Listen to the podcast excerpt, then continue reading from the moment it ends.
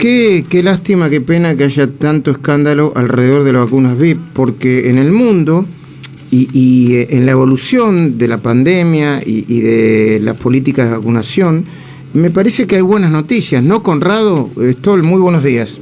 Muy buen día, Luis, ¿cómo te va? Mm. Pero ustedes hablaban de algo que creo que hay que aclarar, porque entre ayer y hoy mucha gente lo ha dicho con esto de los estratégicos, ante la excusa o el argumento Ah, de, sí. bueno, se vacunó a tal o cual porque es estratégico.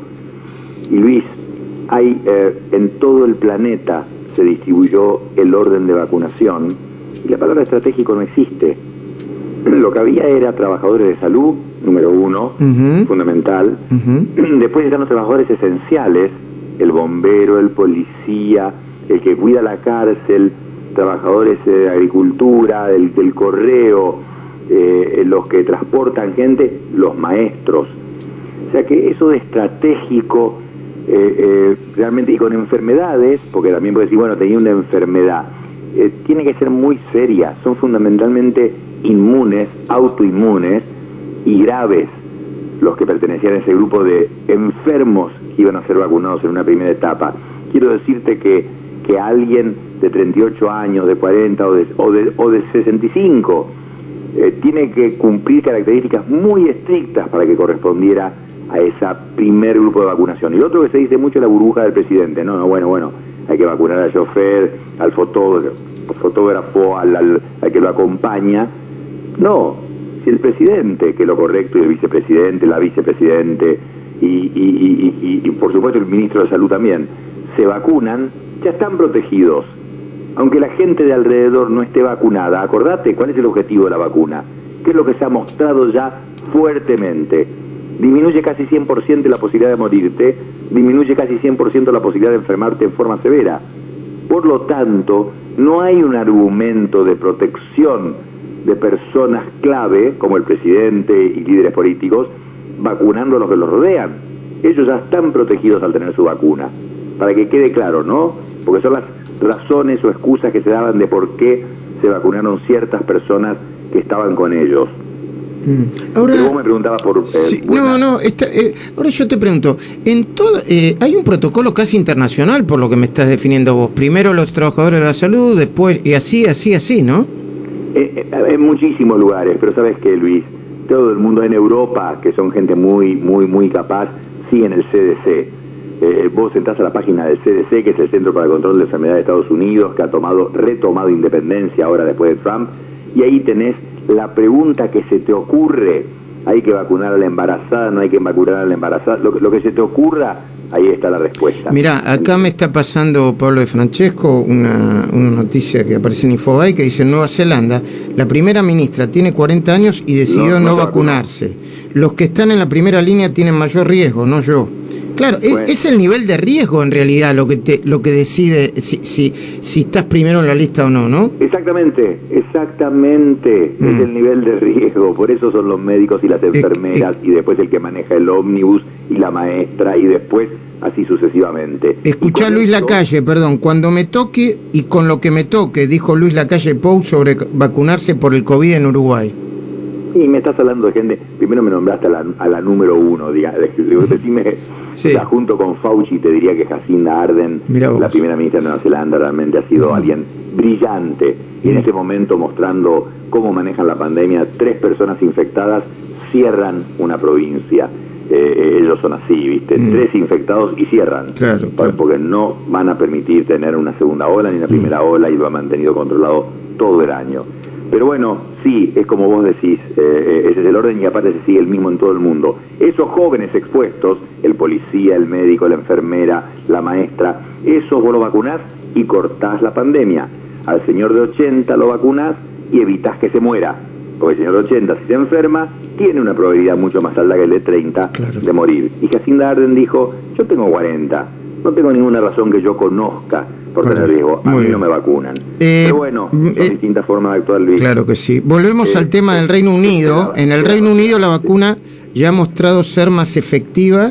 Nos decís que la cuarentena que están cursando, ¿cómo sería esto? Porque, Se dio la situación interesante, ahora van a empezar el colegio dentro de poco, Alemania abre el colegio dentro de poco, pero ellos tienen, vos, vos podías imaginar, cerrar los ojos a la audiencia e imaginarse una curva en que empezaron una cuarentena hace semanas, y al poquito tiempo, días de empezar la cuarentena, empiezan a caer los contagios, empiezan a caer las internaciones, empiezan a caer las muertes.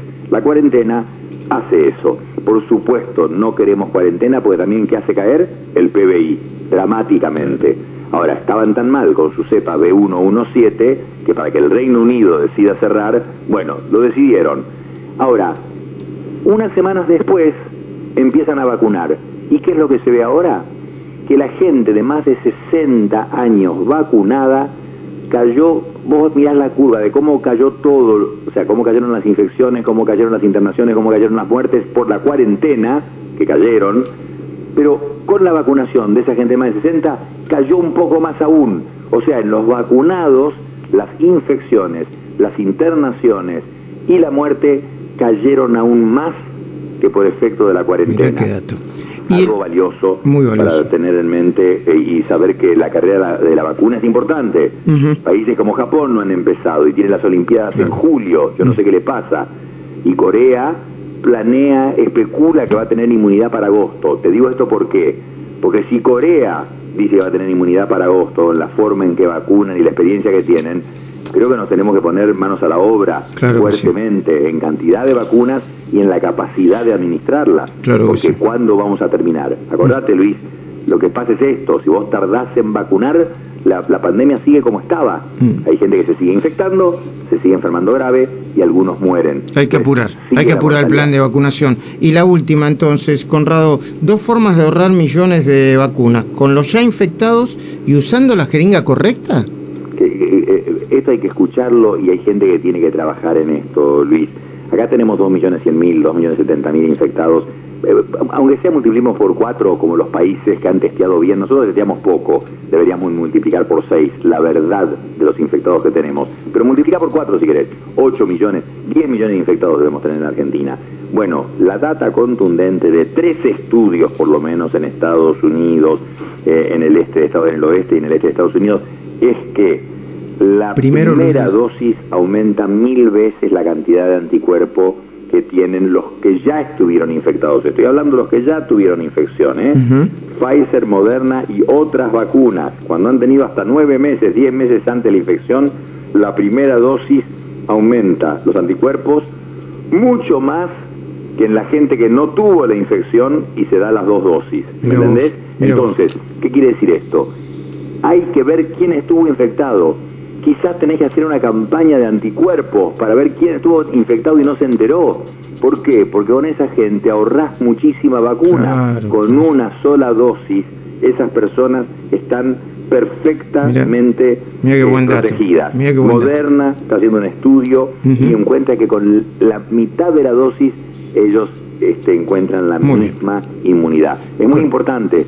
Son millones de personas que podríamos ahorrarles la segunda dosis en la Argentina, un lugar que nos faltan dosis. Y con la aguja, algo que parece tonto.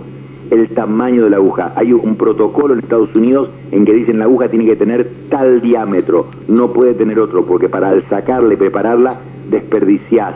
El poquito que queda en la jeringa, en todas queda un poquito, guardarla. No sacarla en una, en una jeringa y pasarla a otra para darla, tiene que ser la misma, sin transporte. El frasquito donde están las dosis tiene una goma en la tapa. Entonces vos clavás la aguja en la goma, sacás la dosis y se la das a la persona. Bueno, dicen clavar en distintos lugares de la goma, no clavar siempre en el mismo lugar agrandando ese agujero. Son pequeños detalles que vos me dirías, bueno, estamos juntando una gotita más de vacuna. No, Luis. No, es importantísimo, esto claro. En lugares de alto volumen podés llegar a duplicar la cantidad de vacunas que tenés disponible. Gracias, Conrado. Nos reencontramos mañana. Muy bien, muy buen día, Luis.